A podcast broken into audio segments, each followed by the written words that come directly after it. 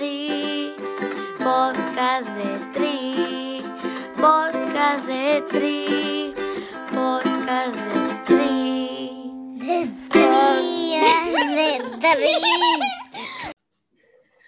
¿Qué onda, gente? Yo soy Jair Segura y este es el podcast de Triatlón. El vato, como le digo al Jaime, el vato que ya sale en podcast, güey. Así Este. es, ya, por fin. ¿Qué- ¿Cómo se siente? ¿Ya sientes nervios o estás así de que ah, es un día más en la oficina, güey? Soy un profesional de la comunicación. No, no es Ok. cierto.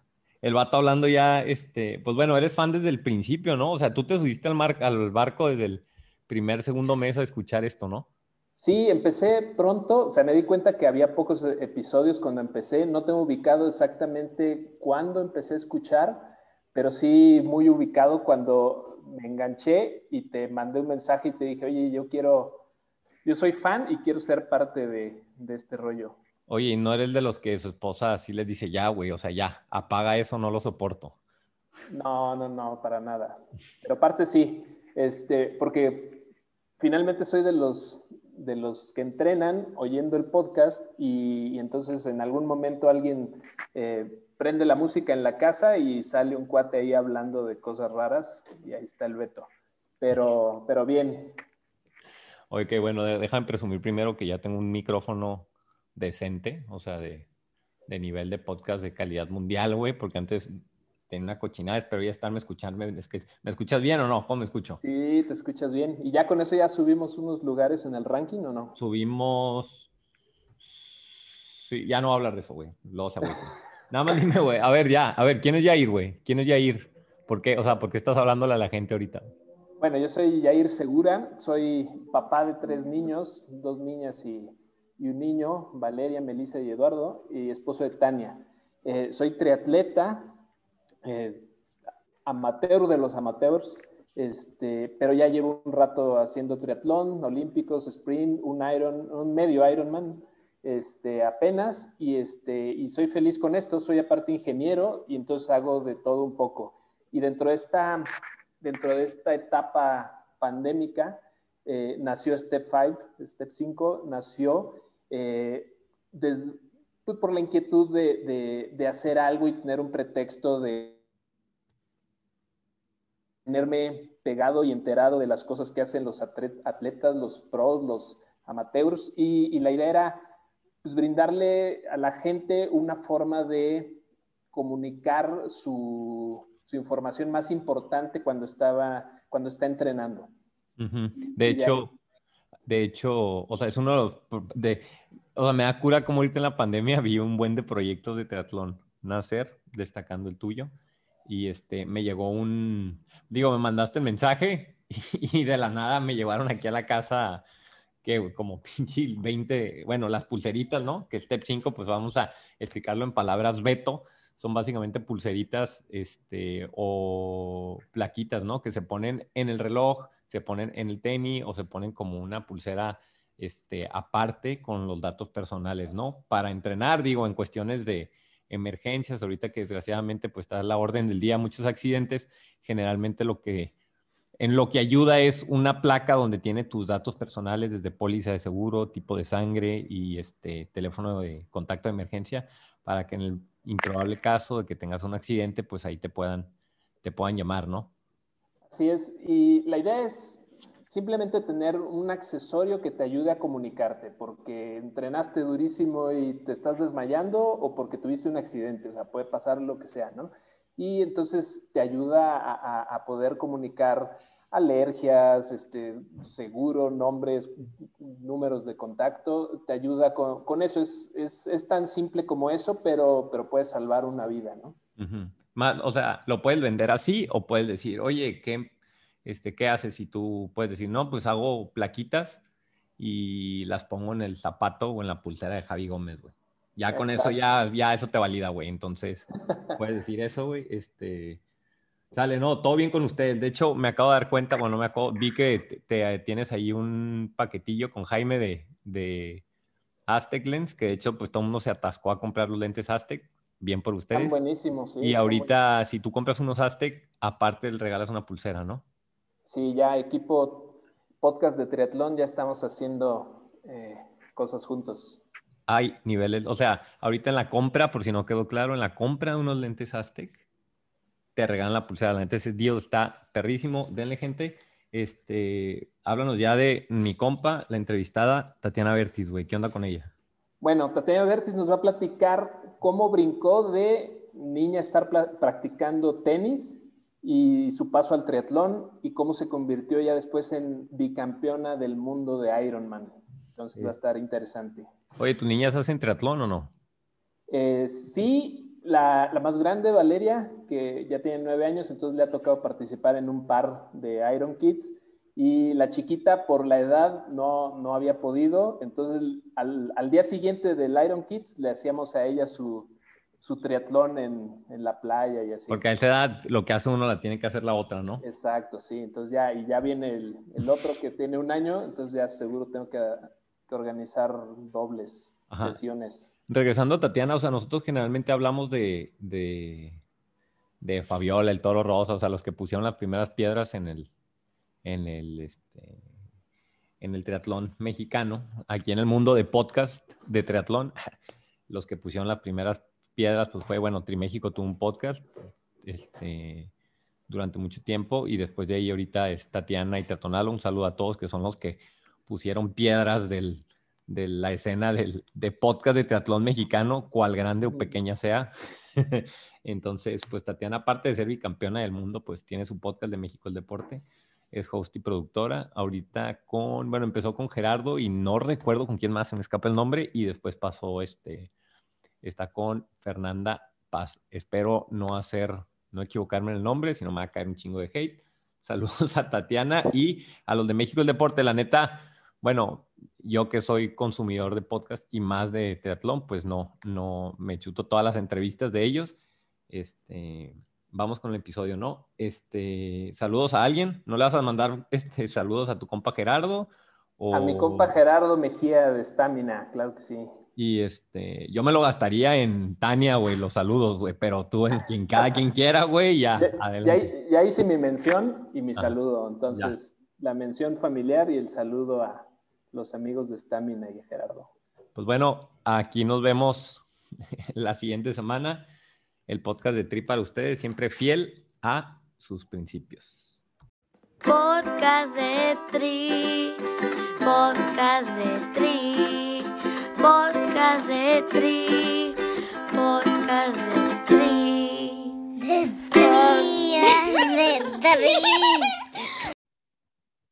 Oye, Tatiana, ¿y de quién fue la idea? Porque te estoy viendo que fue en mayo. ¿De quién fue la idea de llevar a Beto a, a México es deporte? ¿Tuyo o de Gerardo? O sea, ¿qué decían? Ah, este vato igual y nos hace reír un rato. ¿O cómo estuvo la onda? me, me, escribió y me mandó un screenshot del podcast de Tri y me dijo, ya habías visto este cuate, tiene un podcast este, de triatlón, eh, se ve que acaba de empezar, estaría padre invitarlo a, al, al, podcast pues, para, platicar, para platicar con él y pues, unir fuerzas y también ay, o sea, ayudarnos mutuamente a, a, que los dos podcasts crezcan, porque pues, al final sabemos lo que es empezar un proyecto así en un, en un mundo tan nicho y este, entonces fue, fue Gerardo quien te encontró. Y luego, pues sí, obviamente me, me encantó la idea porque pues urgen este tipo de proyectos y, y, pues como saben los que te escuchan, lo, haces, lo has hecho muy bien. Entonces estuvo padre que Gerardo haya dado con tu Instagram. Sí, o sea, lo he dicho varias veces, ¿no? Cuando yo dije, bueno, ok, vamos a hacer un podcast, este, eh, pues di con ustedes y con, con este, Alo González, el, el famosísimo Triatlonalo, si sabes quién es, ¿no? Y, este, y siempre han sido como la, la, este, la referencia de los que, ah, bueno, están metidos en eso. Este, y no manches, o sea, yo, yo creo todas las de ustedes y las del Triatlonalo me las sé de memoria, ¿no? Las entrevistas y la neta, o sea, siento que entre los tres nos, nos hemos aprendido y vamos ahí, este, jalándolos unos, jalándonos unos a otros, ¿no? Que es de lo que se trata. Sí, por supuesto. Este, mira, vamos a hablar primero de tu carrera y luego ya después un poquito del, del podcast, de los, vamos a hablar de, de los, de Triatlonadlo, de yo y, y, tú, que somos los que tenemos podcast de México de Tri, pues obviamente siempre bromeamos yo y el, y el, y el halo de que somos un, la uña del dedo chiquito tuya en cuanto a, a, a, logros, ¿no? De que nosotros no bajamos del 73 de, este, de seis horas y tú ya ganaste con a dos veces y ha sido podio cuatro. Entonces, este, igual y por eso siempre decimos, no manches, o sea, a final de cuentas, la gente tiene que saber que Tatiana, pues sí es una autoridad, ¿no? En esto. Y ahorita le vamos a decir por qué, ¿no? Háblanos antes, antes, antes de, todo lo que hiciste como atleta, pues tus inicios de niña, porque tú estás acostumbrada al, pues sí, al alto rendimiento, pero como tenista, ¿no? Ni hacías el triatlón en tu vida. Entonces, háblanos de tu vida este, de niña y cómo inicias en el deporte. La, la, la Tatiana, lo decimos en cada entrevista, la Tatiana Morrita, háblanos de ella. Me encanta esa palabra morrita. Este, pues, ¿qué te digo? Crecí en Estados Unidos desde los tres años, entonces afortunadamente, pues, me brindó un ámbito muy deportivo, especialmente en esas épocas en donde en México todavía no era cool hacer deporte. Me acuerdo cada vez que venía a México a visitar a familia y mis primas y primos, yo era como el bicho raro, Tatianita la, la tomboy deportista, este, pero pues allá era algo común y corriente y este, pues eras, eras del grupito cool si hacías deporte y eso creo que es algo increíble y algo que apenas México está empezando a adoptar y estamos viendo los beneficios positivos de eso. Este, crecí jugando todo lo que te puedas imaginar, eh, irónicamente hasta ballet, que duré como dos días. eh, hockey sobre hielo, vivía fascinada con los Mighty Dogs y pues obviamente por eso me metí a ese deporte hasta que mi papá me sacó porque los niños estaban creciendo y yo no. Eh, gimnasia, eh, ante, ante esos deportes, tenis obviamente. Y el tenis me robó el corazón porque pues al final mi mamá me metió un poquito a la fuerza, eh, un verano que no paraba yo de dar lata. Había un campamento, academia en el año y campamento en verano de tenis que se llama John Newcomb, que muchos, de hecho muchos mexicanos lo conocen, van muchos de México.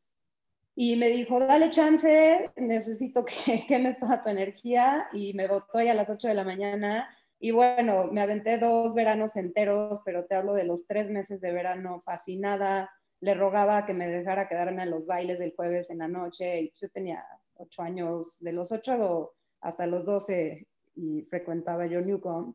Hice muchos amiguitos de México y de otras partes del mundo. Y pues el tenis se volvió no solo un deporte retador, pero también pues un aspecto social muy importante en mi vida. Y, y, ahí empecé a destacar, llegué a ser número uno de, de niñas de 12 y 14 en Texas. Y cuando ya llegué como al pico de mi potencial en Texas, bueno, sentía yo, porque en mi club donde entrenaba, pues ya no, ya no veía que podía escalar más este, y necesitaba retarme de una manera distinta. Y pues todas las academias fuertes, no solo de tenis, sino de deporte en Estados Unidos, están en Florida. Entonces fui con mis papás a visitar algunas, ante ellas una muy reconocida que se llama Bolletary, este, no acabé yendo a Bolletary porque se me hizo muy grande, ya en ese entonces tenían hasta béisbol y hockey también y básquet, era como demasiado. Y acabé en una que se llama Saddlebrook y mis papás, que siempre nos han apoyado a mi hermano y a mí en el deporte, se mudaron conmigo a Florida y estuve dos años en esa academia y, este, y pues también hice unos super amigos porque pues al final muy poca gente vivía ahí, la mayoría eran de internado. Y, y, ahí también fue donde formé mi vínculo con, con, mi cultura y mi gente, porque había muchos chavos, chavas de México, muy buenos tenistas, y, y, también ahí me agarró un poquito mi época rebelde, como buena puberta, porque pues también eh, pues estaban esta, eh, estos niños latinos y pues también un poquito eh, que le daban bien a la fiesta, a, este, a la par con el tenis. Y también fue un poco la comparativa de ver a chavitas y chavitos de, de, Checoslovaquia, de Rusia, que se habían ido a esas academias literalmente para darle de comer y sacar a su familia adelante. Entonces, aunque yo tuviera 14 años y ellos y ellas 11, este, 12 años, te partían el hocico, porque pues obviamente tienen un hambre que por mucho que tú estés motivado y seas bueno... En un barrio, no, es, o sea, es un hambre que es difícil poderte, este, poder aprenderla. Eh, eso, o sea, te viene por necesidad, ¿no? Entonces también, pues fue, fue aprender lo que es de verdad entrenar para algo con la disciplina y, el hambre profesional. Y, ahí fue donde me di cuenta, no, pues sabes que yo de todas maneras amo este, el, ámbito académico, siempre fui muy ñoña para la escuela y me regresé a mi high school normal, dejé el tenis, también me deprimí porque pues mis amiguitos con los que había convivido dos años ya se regresaban y fue un cruce en mi vida en donde dejé este deporte que ya me había consumido demasiado y tenía yo pues que cambiar un poquito mi, mi dirección de, de, vida para ir a la universidad y me enfoqué en mi, en, en mis, este, en, en, mi, en, mi, ámbito académico, en mis calificaciones para este, pues, terminar bien prepa y ir a una muy buena escuela. Y ya en la universidad fue cuando, muy frustrada de estar todo el día metida en el gimnasio, este, descubrí el triatlón. Y ahora lo descubres, pero digo, lo hablas así como, ah, descubrí el triatlón. Estamos hablando que en los siguientes seis años fuiste cuatro veces podium Kona. Entonces, háblanos cómo lo descubres, cómo empieza y llévanos a tu primer Ironman. Pues fue 2006, yo entré a la universidad en 2005, fui a SMU en Dallas, y la, la, chava de membresías de mi gym, o sea, fuera de la escuela, al gimnasio donde, donde iba, había hecho ocho Ironmans, y yo antes de entrar a la universidad, el verano antes, había visto un documental de Ironman de Hawái, y tampoco era tan común en Estados Unidos, o sea, en el mundo, o sea, como que apenas la marca se estaba volviendo tan comercial como ya lo es, y, la verdad es que sí era muy extraño encontrarte a alguien que hiciera Iron y más que hubiera hecho ocho, ¿no? Y como mujer y así. Entonces sí me impactó mucho esta chava que, que está ahí trabajando en membresías del gym. Y para mí, pues el documental me había, obviamente me había emocionado, pero dije, pues bucket list, algún día haré esta locura. Este, entonces cuando la conocí, le dije, wow, o sea, jálame, qué padre, cómo se empieza, quiero hacer algún triatlón. Este, pues, yo nadaba de chiquita, pero de que o sea, sí había estado en equipo de natación yo creo que unos meses y nadaba mucho porque en Texas hay muchos lagos y pues, sí me encanta el mar y lo que quieras, pero no nadaba competitivamente. este, pero sabía, ¿no? Y la bici, pues andar en bici y correr, pues odiaba correr cuando jugaba tenis, pero ya le había agarrado lo suyo y dije, ah, pues, o sea, un sprint sí me lo he hecho. Y ese verano de 2006 me inscribí en un sprint, me, ah, era el de Danskin, que es como para, como, el, como para novatas y puras mujeres. Bueno, adicta al instante y ese verano creo que me aventé como 20 triatlones, no te miento, o sea, me fui a Alabama, a Oklahoma, o sea, lo volví como hasta road trip, este, y pues me juntaba con pura gente grande, me empecé a juntar mucho con gente como de cuarentón, porque al final no era un deporte este, tan practicado en, en, la universidad. Yo de hecho fundé el, el equipo de triatlón de SMU porque pues al final le, robaba a los equipos de track and field y de natación, entonces NCAA, o sea, la organización de deportes de universidad, no lo había vuelto, no lo había reconocido todavía como deporte, creo que apenas hasta, hasta la fecha es nada más reconocido para mujeres, pero bueno, en ese entonces no, entonces me empecé a juntar con gente más grande y como que abrí mi panorama muy padre este, en eso, me aportaban mucho, no solo deporte, pero sabiduría de vida y así, y y me alejé también de mi círculo social, de, gente de mi edad, de la universidad, y me urgía graduarme. Entonces, cuando empecé a clavarme más, fue cuando decidí que después de la universidad me iba a, vivir a, me iba a ir a vivir a San Diego. Y mi primer Iron, o sea, 2006 hice todas esas carreras sprints olímpicos, hice como un híbrido de este, aquabike de, de medio Iron, y me inscribí para el medio Iron todo lo que no hiciste en tu vida y todo lo que no hiciste en tu vida de triatlón lo hiciste en el, en el verano del 2006. Y en el pero espérate, pero en el 2007, a final de 2007 ya eras podio en Kona, güey. Bueno, entonces, bueno, ¿y cuál fue tu primer Iron? Sí, bueno, entonces me, me inscribo para el medio Iron de Hawái de 2007, que era en verano, en mayo, junio, eh, como mi primer medio Iron. Y habían pocas carreras de medio Iron que te calificaban para Kona, que eran ah. ese, Honu, el medio de Hawái, San Croix, este, Lubbock y, ¿qué otro? y Oceanside. Este, entonces califiqué, gané mi categoría en, en ese de, de Hawái, califiqué para, para, el mundial de, o sea, mi primer Ironman fue Kona, Y la verdad, a la fecha, solo 2011 y este año que volví a hacer un Iron, me he sentido tan preparada como ese año. A pesar de que fue mi primero, me agarró bajo su, este, toda su sabiduría, experiencia como atleta y, demás. Heather Fear, que si no la conocen, ganó 15 Ironmans como profesional, ganó Hawaii 97, es una leyenda de, de Ironman en Canadá, vive en San Diego. Y ella me entrenó, me, me agarró como coach, me fui a Encinitas este, casi todo ese verano y preparación a Kona.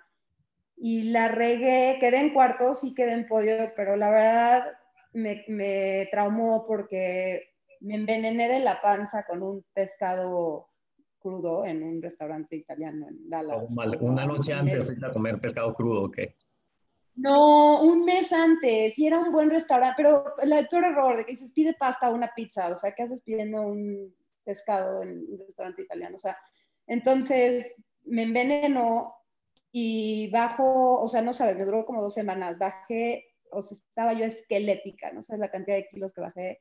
Entonces, cuando empiezo a tragar, porque tengo un iron, no puedo ni caminar, estoy, parezco cadáver, empiezo a tragar y a tragar y me hinché, me inflé, o sea, mi entrenamiento se fue a la goma y fue muy fácil mentalmente ese Iron porque como saben todos los que han hecho su, cosa, su primero es una gozadera, o sea, estás agradecido de estar ahí, la verdad es que tienes cero expectativas porque no hay parámetro de comparación, pero, pero sí también a la vez fue frustrante porque me veías dos meses antes entrenando y el día de la carrera y era pues, otro, otra persona casi, casi. Entonces sí me, me, me, alegró y me dio mucho futuro ese resultado, pero al final también no fue como el, el debut que quería y, este, y por eso, yo creo que también por eso me piqué tanto, entonces, unas por otras.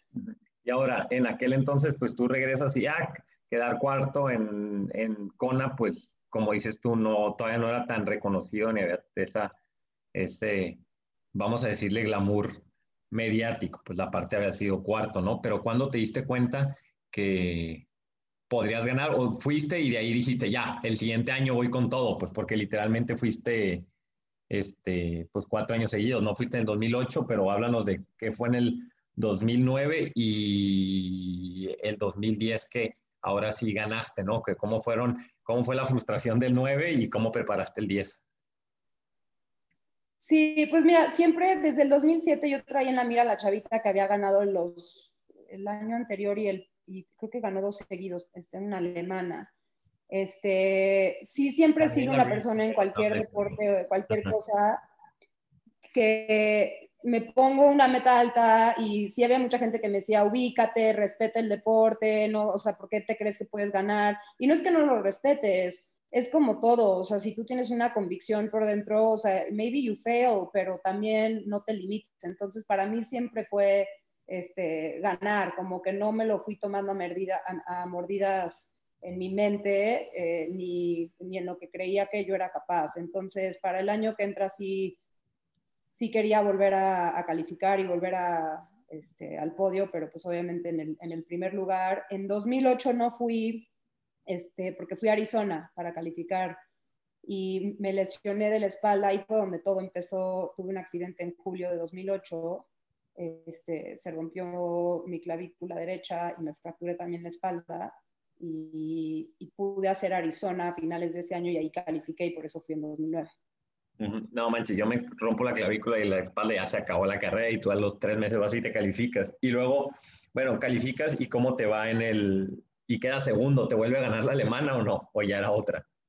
No, ganó una americana, me ganó por 50 segundos.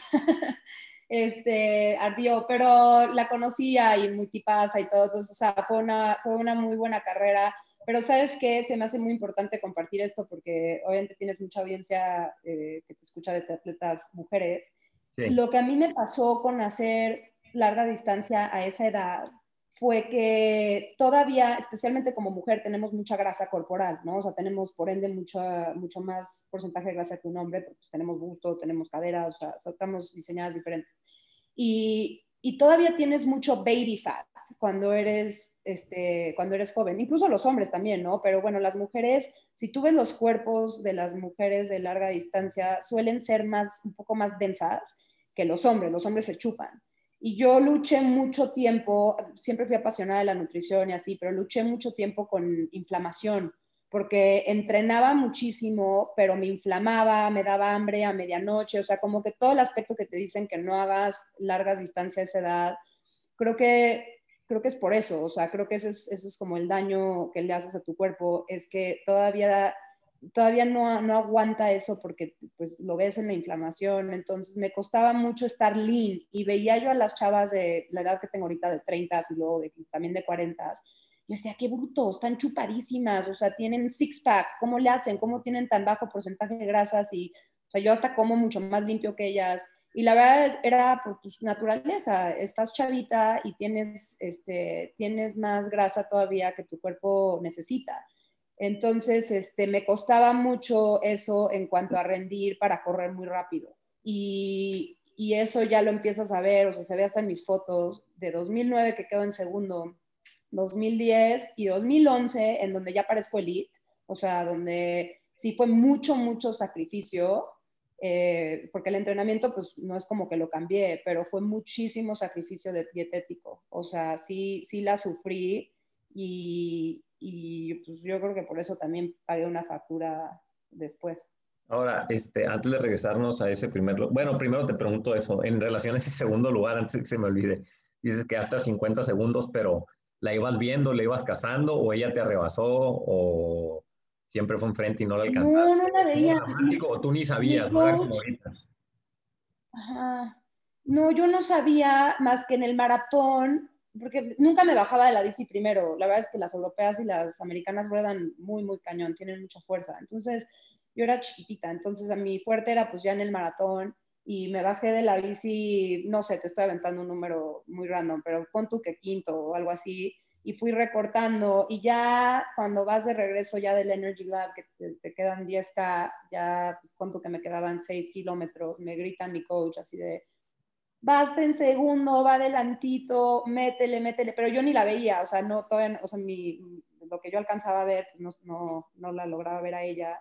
Este, y pues, o sea, a esas alturas del maratón, por mucho que te digan métele y todo, o sea, estás fundida, estás dando todo y, este, no, totalmente la... la dice Claudia Rivas, tú vas así. me dice Claudia Rivas, o sea, métele y dice, ok, voy a, no sé, a a tanto el kilómetro, ¿no? Y dice, ok, métele, y ya le empiezo a meter y volteo y voy más lento. Y yo, ah, pues si le estoy O sea, ya estoy fundido. Este, bueno, y ya sí, como... Así, así pasa. Y cómo es el 10 y el 11, que ahora sí, cuando cruzas la meta y ahora sí, ¿sabes qué, Tatiana? Eres World Champion. ¿Cómo fue sí, la Sí, el 10 y el 11, este, bueno, también fue, el, el 2009 fue cuando me fui a vivir a San Diego, entonces para 2010 y 2011 yo ya estaba ahí muy, muy, muy este, inculcada en la, en, pues, la vida ahí, ¿no? Que la vida ahí es entrenar todo el día. Hay unos la capital mundial y pues ya... El triatlón. Eh, sí, totalmente. Es la capital del triatlón y pues obviamente eso también te hace más fuerte, ¿no? Como el dicho de eres el promedio de los cinco que te rodean, los cinco más cercanos, pues tal cual. O sea, entonces me empecé a empujar con, con chavas y chavos que, este, que también tenían estas metas altísimas y, y yo era un pececito, era un mimo, o sea, en la alberca, en el YMCA de Encinitas donde nadaba, nadaba Luke Bell, Chris McCormack, McKinley Jones, Heather, este, en ese entonces yo estaba creciendo a la par con Beth, este, Beth Gerdes, que ahora es esposa de Luke Mackenzie, y yo empecé con Beth, me acuerdo cuando íbamos a rodar y este, Beth todavía rodaba bastante mal, o sea, de que decíamos, híjole, viene Beth, y llegó a ser una crack mundial. Entonces, era ese grupito y, pues eso te, eso, te mejora como de lugar. Entonces fue la gran, la gran diferencia. Y 2011 yo sabía que, o sea, yo te lo digo sin arrogancia, sabía que iba a ganar si todo me iba bien y mi meta ahí era quedar en el más alto lugar posible de amateurs, este, porque ya quería sacar mi, mi tarjeta elite y quería romper las 10 horas a como diera lugar. Y ahora, este, pues bicampeona del mundo, como si no fuera nada. Háblanos de, de yo, le, yo, ya lo he dicho varias veces, si no fuera por, por, vamos a llamarle la escena del triatlón de San Diego, de esta zona, que por más que le diga, pues tienen que venir para hacerle justicia. o sea, cómo es entrenar aquí y este, y bueno, con, aquí en San Diego, ¿no? Tú ya tú andas ahorita en Texas, ahorita estás en Ciudad de México y dos, este, háblanos pues el paso a ser elite y la primera carrera y lo que pasó. Sí, entonces en 2011 me vuelvo pro después de, este, después de Kona y voy a Cozumel como profesional y quedo en noveno. Y el año, es, el año que sigue, 2012, me voy una temporada a Hawái, me voy a rentar un, un Airbnb, un estudio chiquitito, me rento un scooter y dije, no voy a venir a entrenar como loca.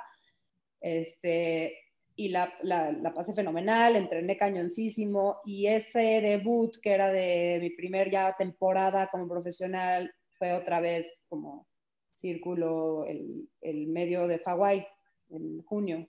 Y ahí es en donde se manifestó mi dolor de, de espalda. Lo que pasó fue que yo tengo el accidente en 2008.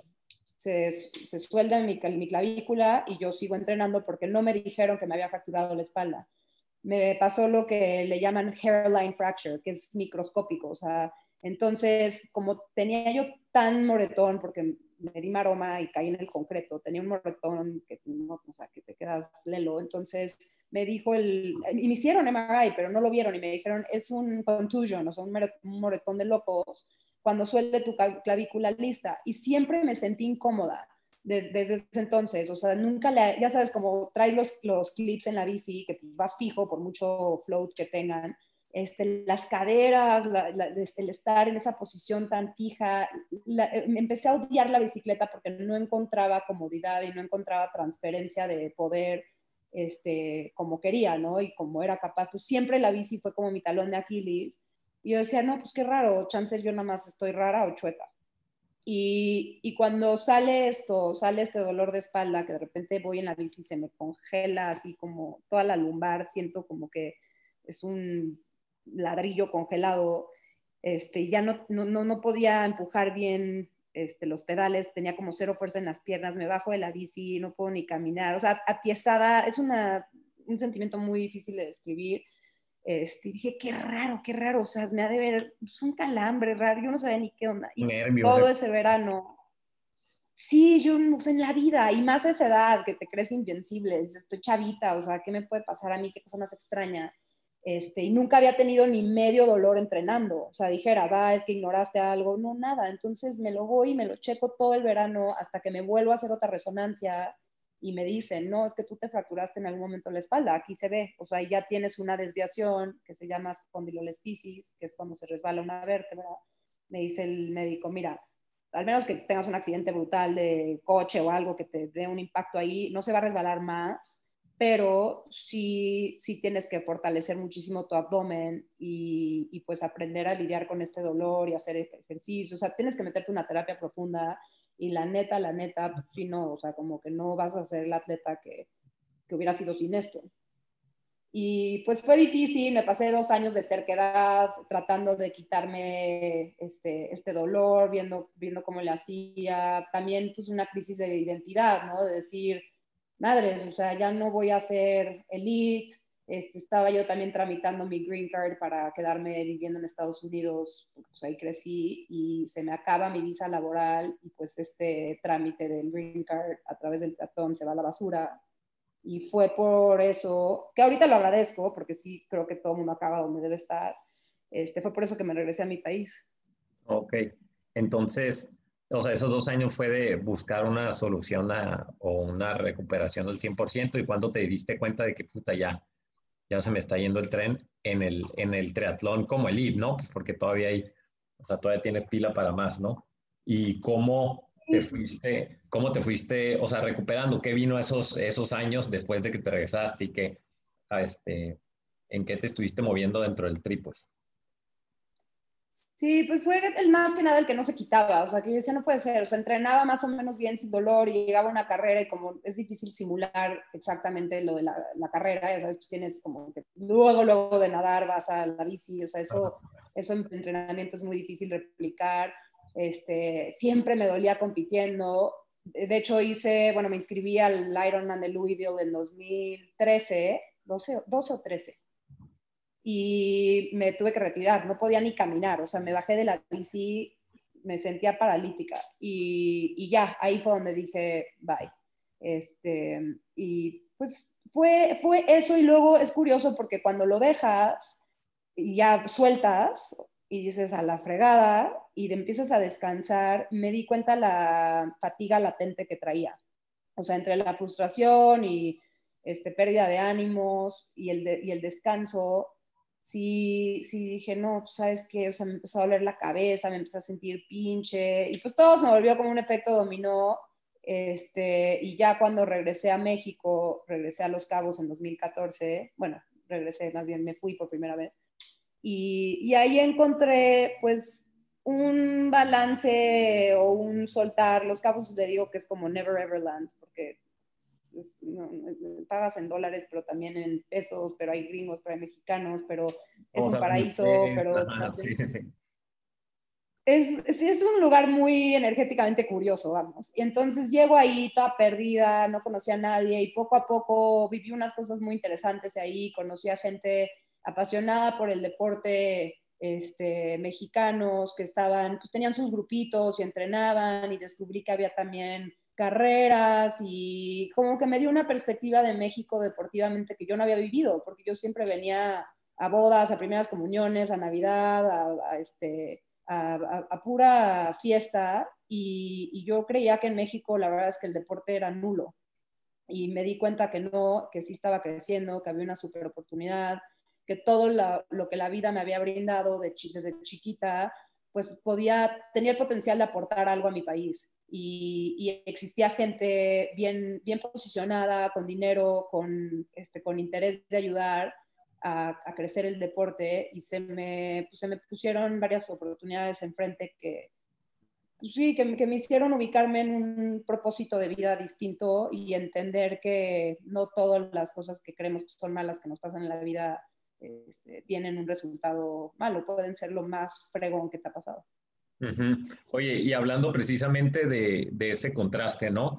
De igual y yo como, este, pues he crecido literalmente en la frontera toda, toda mi vida y, este, entreno en San Diego, este, eh, trabajo en Tijuana, pero toda la gran parte de mi familia vive en San Diego. Y alguien, pues aquí es de frontera, Tijuana y San Diego es como que le llamo la vida de frontera este, estamos más acostumbrados, pero igual si le puede explicar a la gente ese contraste o la diferencia o, cómo ven el deporte en Estados Unidos. Sí, el del alto rendimiento, pero también el deporte de, de día a día, ¿no? Ahorita tú hablabas del deporte en Estados Unidos de 2005, 2007, 2010, en donde decías que pues el salir a correr es una forma de vida y todo, y ese tipo de cosas que se hacen normalmente.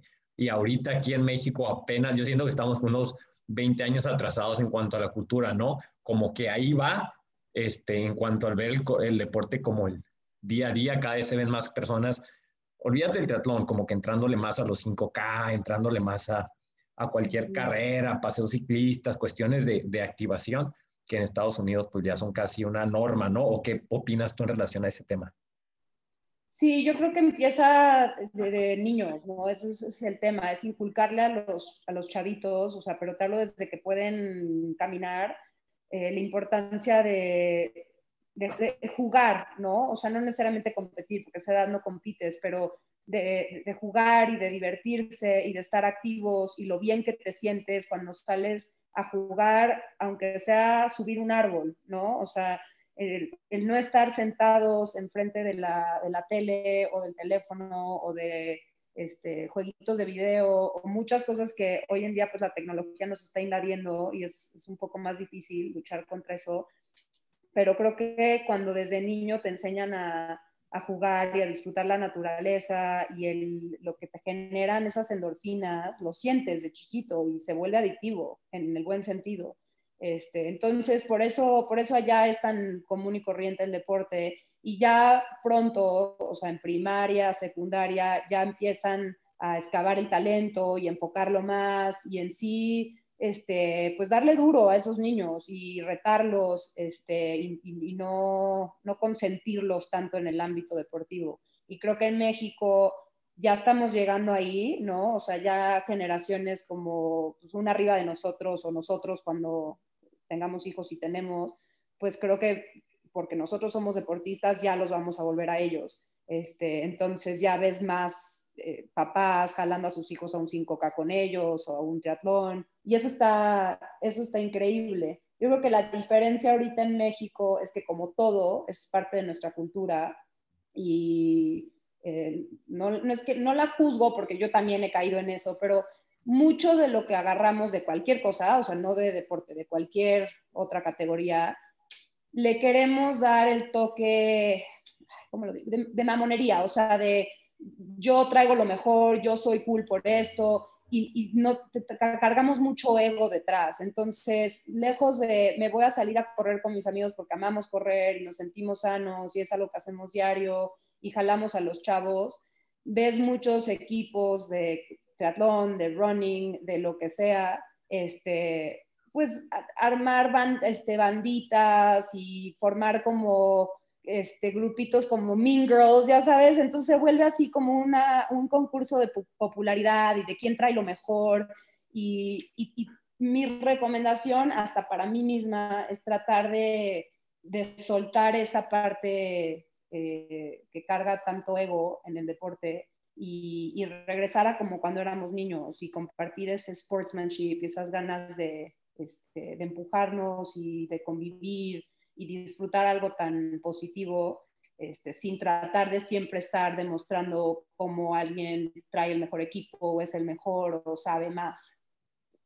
Sí, sí, sí, digo, a final de cuentas, pues digo, la finalidad de, de esto y mi pregunta iba un poquito más encaminada a, este, está bien que la gente este, se active, ¿no?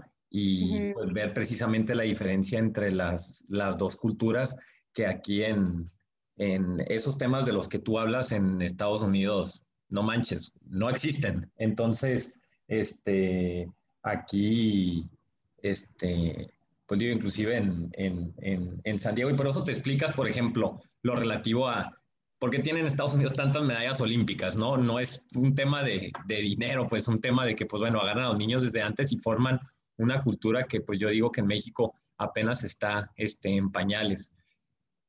En relación a lo que dices, pues aquí probablemente en momentos pues la gente sí se centra en cosas que no son tan, tan importantes y en lo que tú pues llamas este, mamonería y cuando la prioridad pues, debería ser pues sigo activarse, ¿no? Este, cambiando un poquito de tema, pues quisiera hablar un poquito más del podcast, pues, y precisamente pues de la mano de lo que estás diciendo cómo nace la idea del podcast. Este, yo veo que tú lo expresas que es una forma de aportar tu, tu granito de arena y contribuir desde la forma en donde ahorita puedes, ¿no? Al deporte y pues digo, desde yo lo veo como al triatlón, ¿no?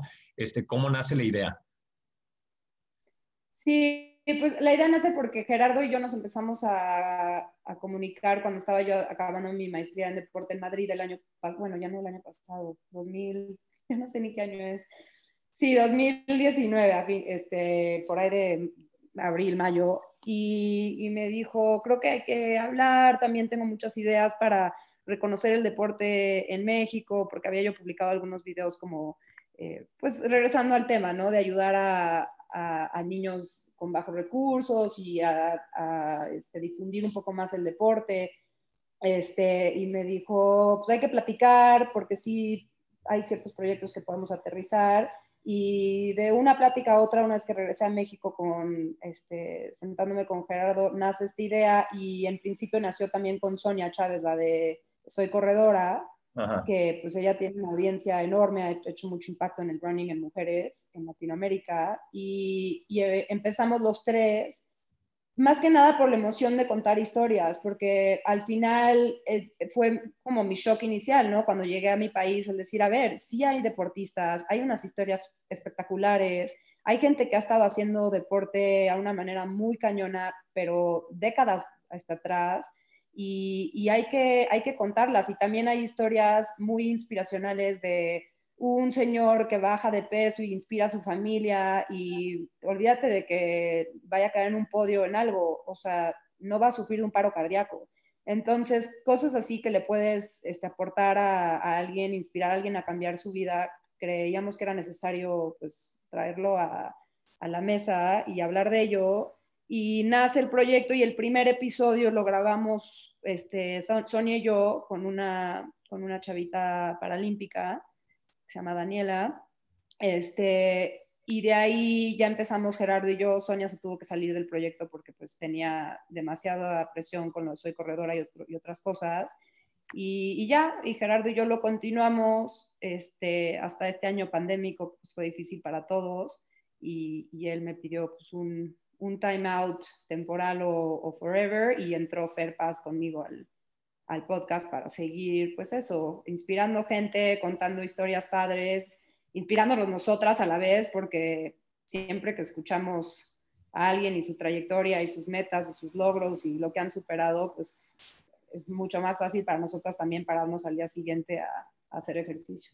Esa forma tan romántica que tienes de ver el podcast, yo acepto que ni, no me pasaba ni por la cabeza. Yo lo único que quería, ya lo he dicho, es como que este, yo quería entrevistar a Paco Serrano, ¿no? Era como que mi ídolo en triatlón y decía, la forma en que Paco me da una entrevista es pues, que tenga aquí unas 3, 4 y a partir de ahí le digo, hey Paco, ándale. Y este, porque yo quería, quería preguntarle, pues aquí, de hecho aquí anda Tony escuchando, no, no está, pero bueno, que es su coach. Y, y luego me topé con eso. Me di un momento, de, me di cuenta de que a veces inspira más la entrevista de, como dices tú, el señor que bajó de peso y no solo no le va a dar un ataque cardíaco, a una pronta edad o va a salvarse de, un, de, una complicación de salud gracias al triatlón, sino como que pues le entró a esta cultura, ¿no? O subcultura del triatlón, si quieres llamarle, y metió a su hijo y sembró la semilla en su hijo y de ese hijo va a salir probablemente un olímpico o del hijo de ese hijo, o en fin, este, todas, las todas las historias y desde cada punto, desde cada persona que ha empezado, ha terminado un triatlón, sprint, el que sea, tiene una historia y esa historia se puede contar y hay algo que aportar, ¿no? Y esa parte yo cuando descubrí eso por ahí del episodio 5 o 6 dije, no manches, yo, o sea, podemos entrevistar a, a quien sea porque quien sea tiene una historia y esa historia es igual o más importante y merece ser contada tanto esa como la del atleta olímpico, de la medalla olímpica, ¿no? Entonces, eso es, eso es lo padre de eso, ¿no? Y con lo que tú me, entiendo que tú me estás este, platicando, te pregunto ahora, ¿qué es lo que más has, más has disfrutado de, de hacerlo en cuanto a entrevistas? Háblanos de, de una, dos, tres, así las que digas, sabes que esta me encantó por este punto, para que la gente pudiera verlas, ¿no? Híjole, no, qué presión me pone de todo. No, no, este, no. voy a aislar a, ni, a, ninguna porque, este, no sé, hay, hay tantas y ahorita sí pensarle de, de una, siento que es injusto con, Tú me preguntaste que no... cuál era mi favorita, ¿eh? Tú me preguntaste. Ya sé. Nada, este, pues, fíjate que lo, lo, que nos pasa es que siempre todo mundo tiene, como el dicho, ¿no? Que dice, everybody's fighting a battle you know nothing about. Y por mucho que creas que alguien lo tiene hecho, este, o que tiene un don y listo, este, pues la, fachada no es todo y todo mundo tiene cosas muy fuertes por las que ha pasado y, este, sus propias batallas diarias y, no todo el mundo tiene todo puesto en la mesa y te das cuenta que la gente que más, más alto llega y la gente que, que más éxitos logra son los que a través de madriza y madriza y madriza y media y pared y pared y pared de vida siguen, persisten, son resilientes, no pierden la, el, el, foco de su, de su meta y, y, saben profundamente que lo van a, que lo van a lograr. Entonces, este, yo creo que eso, en, eso en, categóricamente es lo que nos ha dejado este, cada entrevista, que siempre te encuentras gente que ya sea que lograron bajar de peso eh, y cruzar la meta en cualquier lugar que sea o llegaron a tener una medalla olímpica, tienen ese mismo factor en común, que no, que no se rindieron.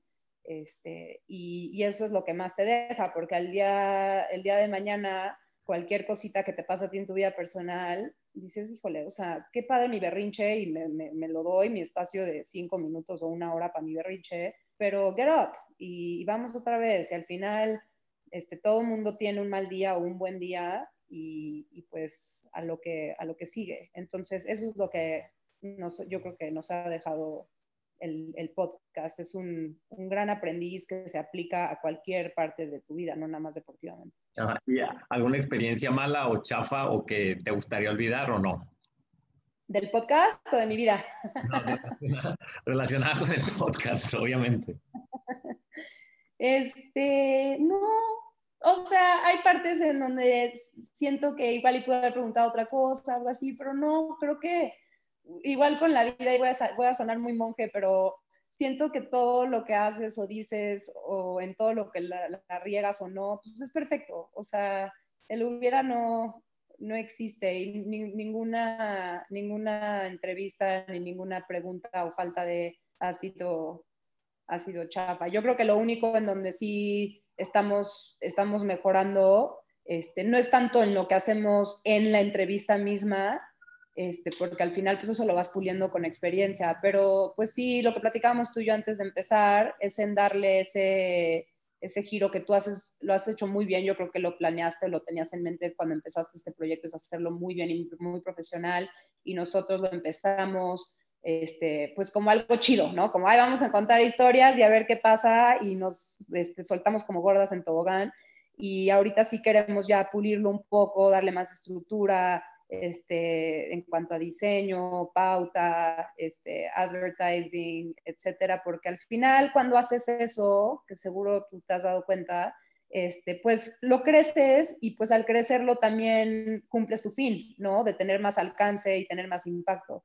Entonces es válido reconocer tu proyecto como algo muy profesional y, y darle esa, ese, ese tiempo y ese esfuerzo aunque siento que estás, estás segura que estás hablando del podcast de triatlón asociado a la palabra profesional, ¿eh? Porque para eso te digo.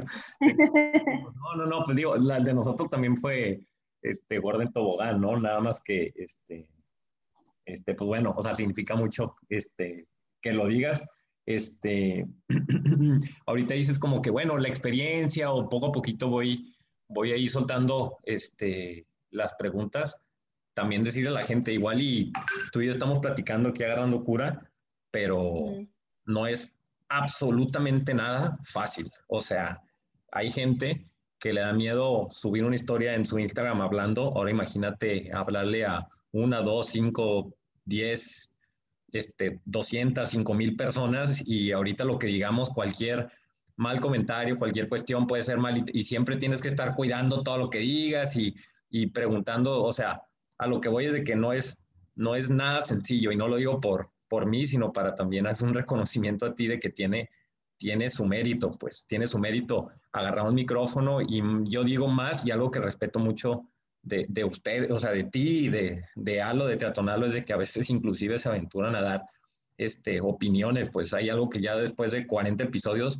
todavía me restringo mucho en yo dar opiniones por, por, por inseguridades que tengo, al final de cuentas no es más que eso, ¿no? De decir, bueno, yo porque no debería y debería dejarles como que la luz allá, pero a lo que voy es de que no es nada, nada, nada sencillo en cuanto a agarrar un micrófono y ponerte a hablar y número dos, pues estar generando contenido de manera constante como ustedes lo han hecho. Entonces, por eso, mis, mis respetos. Ahora, antes de que se me olvide, aquí lo tengo anotado, hay una entrevista que, este, suya que para mí es de las favoritas y sí le quiero decir a la gente que vaya a verla, que aquí la tengo anotada, la que le hiciste al, al este, ay, este al Perico Sarmiento. Este, no, me encantó, o sea, yo digo a la gente que vaya y, y la escuche, esa es como que mi recomendación personal, en México es deporte, hay otras ahí muy, este, muy buenas de gente que yo en el podcast de Tri amamos, pero la del Perico, o sea, me encanta cómo la llevaron, la energía de él y todo, y todo eso.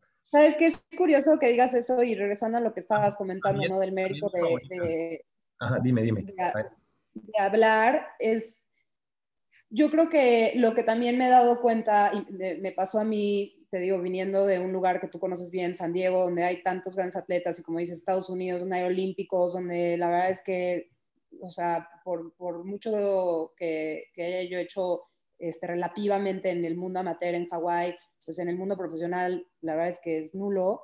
Este, de todas maneras tu historia es válida y eso es lo que queríamos brindarle a la gente, que hay muchas personas que sí no tienen esa, no se avientan como tú y yo lo hemos hecho en, este, en, nuestros podcasts a hablar y, creo que también es algo que también, también vas puliendo, ¿no? Vas agarrando más confianza un podcast tras otro podcast, una entrevista que te hacen tras otra, pero hay gente que dice, no, pero yo qué aporto, no sé, mi historia, digo, sí, sí he hecho esto, o sí, sí viví esto, superé esto, pero no, o sea, tampoco, y no tienes idea la gente que puedes llegar a, a impactar y, toda historia es, es, válida. Entonces, darle, darle voz a la gente creo que, creo que es muy importante. Sí, me considero una persona muy opinionada. Este año lo he dejado claro con todo lo que he dicho sobre la pandemia y sobre política y demás. Este, a veces me meto en temas polémicos este, deportivos en el podcast y en mi vida diaria, pero al final creo que la gente tiene que aprender a, a vocificar su opinión. O sea, chance no, no tratar de asombrar a los demás con su, con su opinión, pero todo mundo tiene una historia válida que cuenta y, tiene derecho a su perspectiva y a su opinión. Y Perico es un gran ejemplo porque Perico logró, como tú bien sabes, unas cosas impresionantes como triatleta en nuestro país. Ha aportado muchísimo. Ahorita que se fue a vivir a Los Cabos, ha, dejado ya una huella y, este, que está todavía creciendo. Y, no le gusta hablar de él, no le gusta contar, no es muy activo en redes, este, está, es, como más introvertido en ese sentido y sin embargo ve nada más todo lo que tiene para, para contar, ¿no? Y todo lo que vale su trayectoria. Entonces, esa es la parte que yo quiero dejarle a cualquier persona que escuche, es decirle, tu historia cuenta, este, hasta las más, las, las, las partes que más te pueden llegar a dar eh, pena o vergüenza de tu, de tu vida, somos humanos, somos falibles y lo que importa es lo que hayas aprendido de eso y vale la pena compartirlo porque no sabes a quién puedes ayudar. Sí, sí, sí.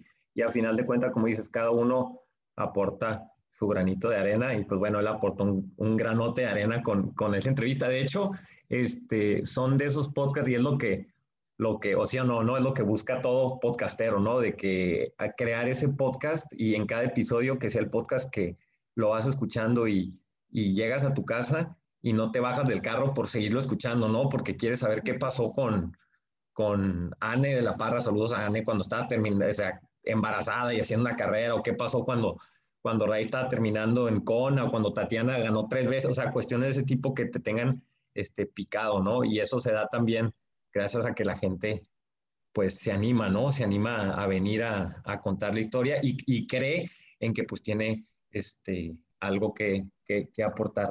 Ya para terminar, Tatiana, ¿qué sigue para, para el podcast de México es Deporte y qué sigue para, este, para Tatiana, la, la triatleta?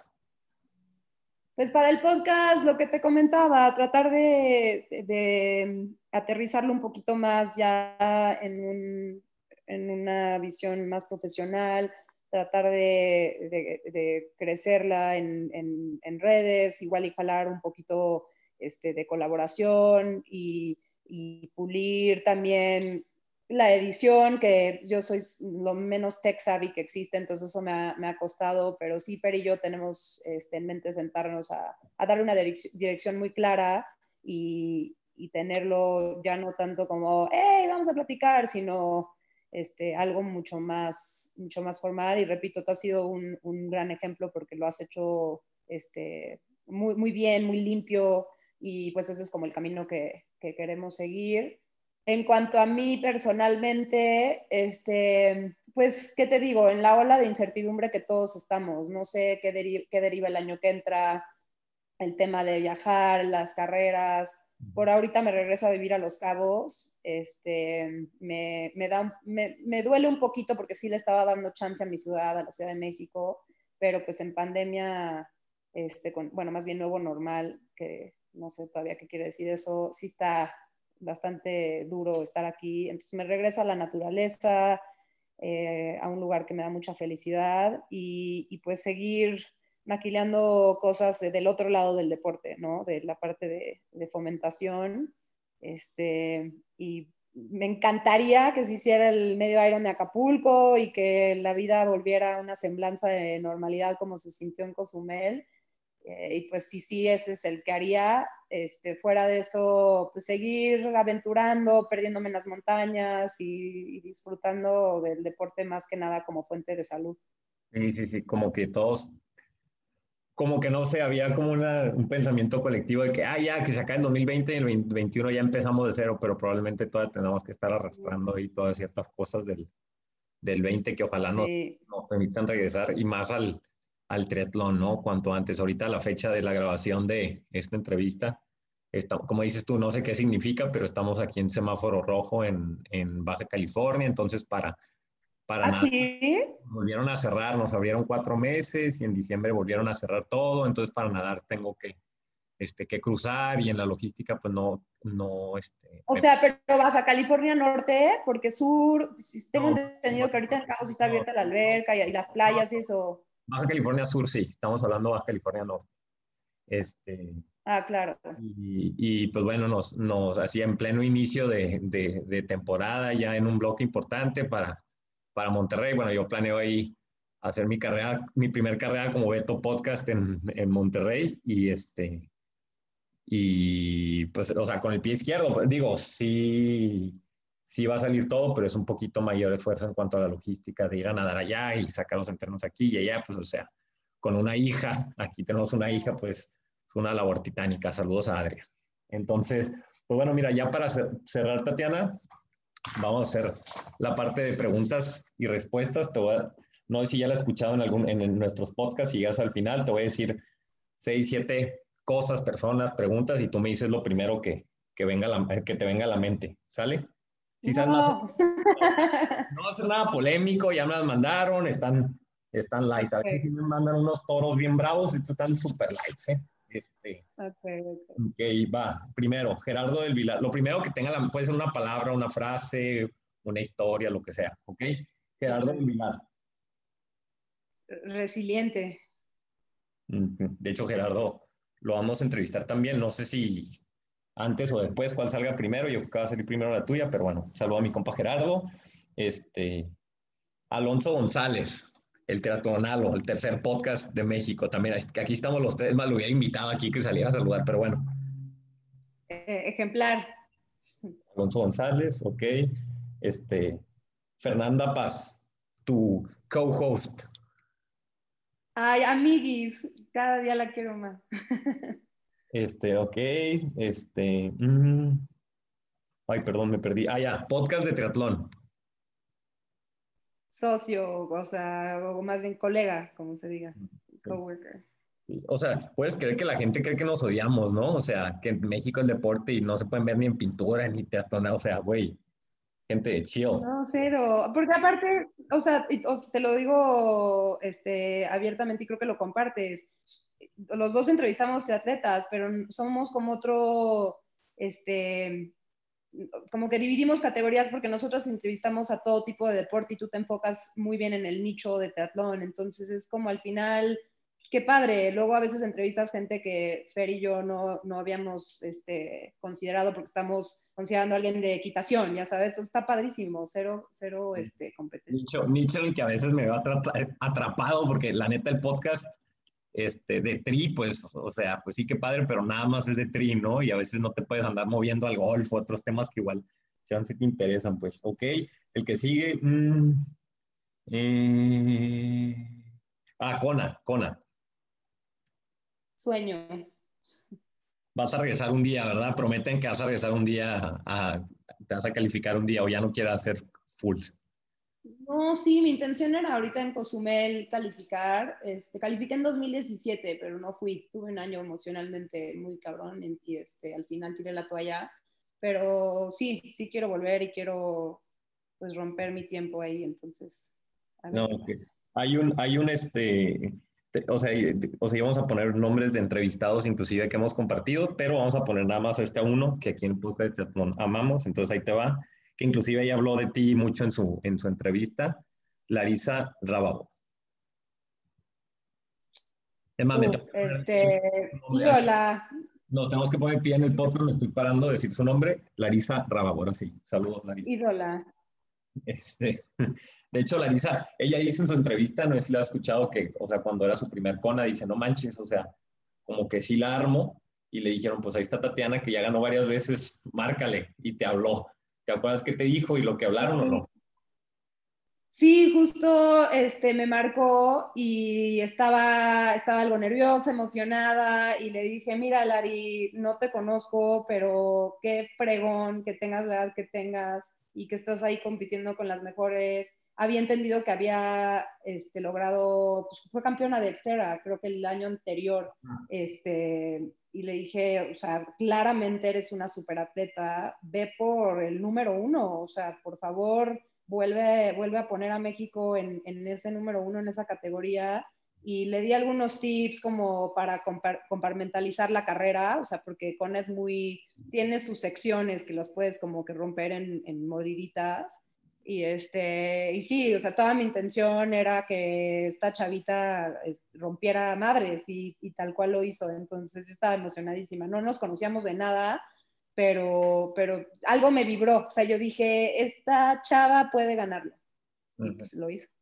Ok, y para terminar, ah, ya, México es deporte.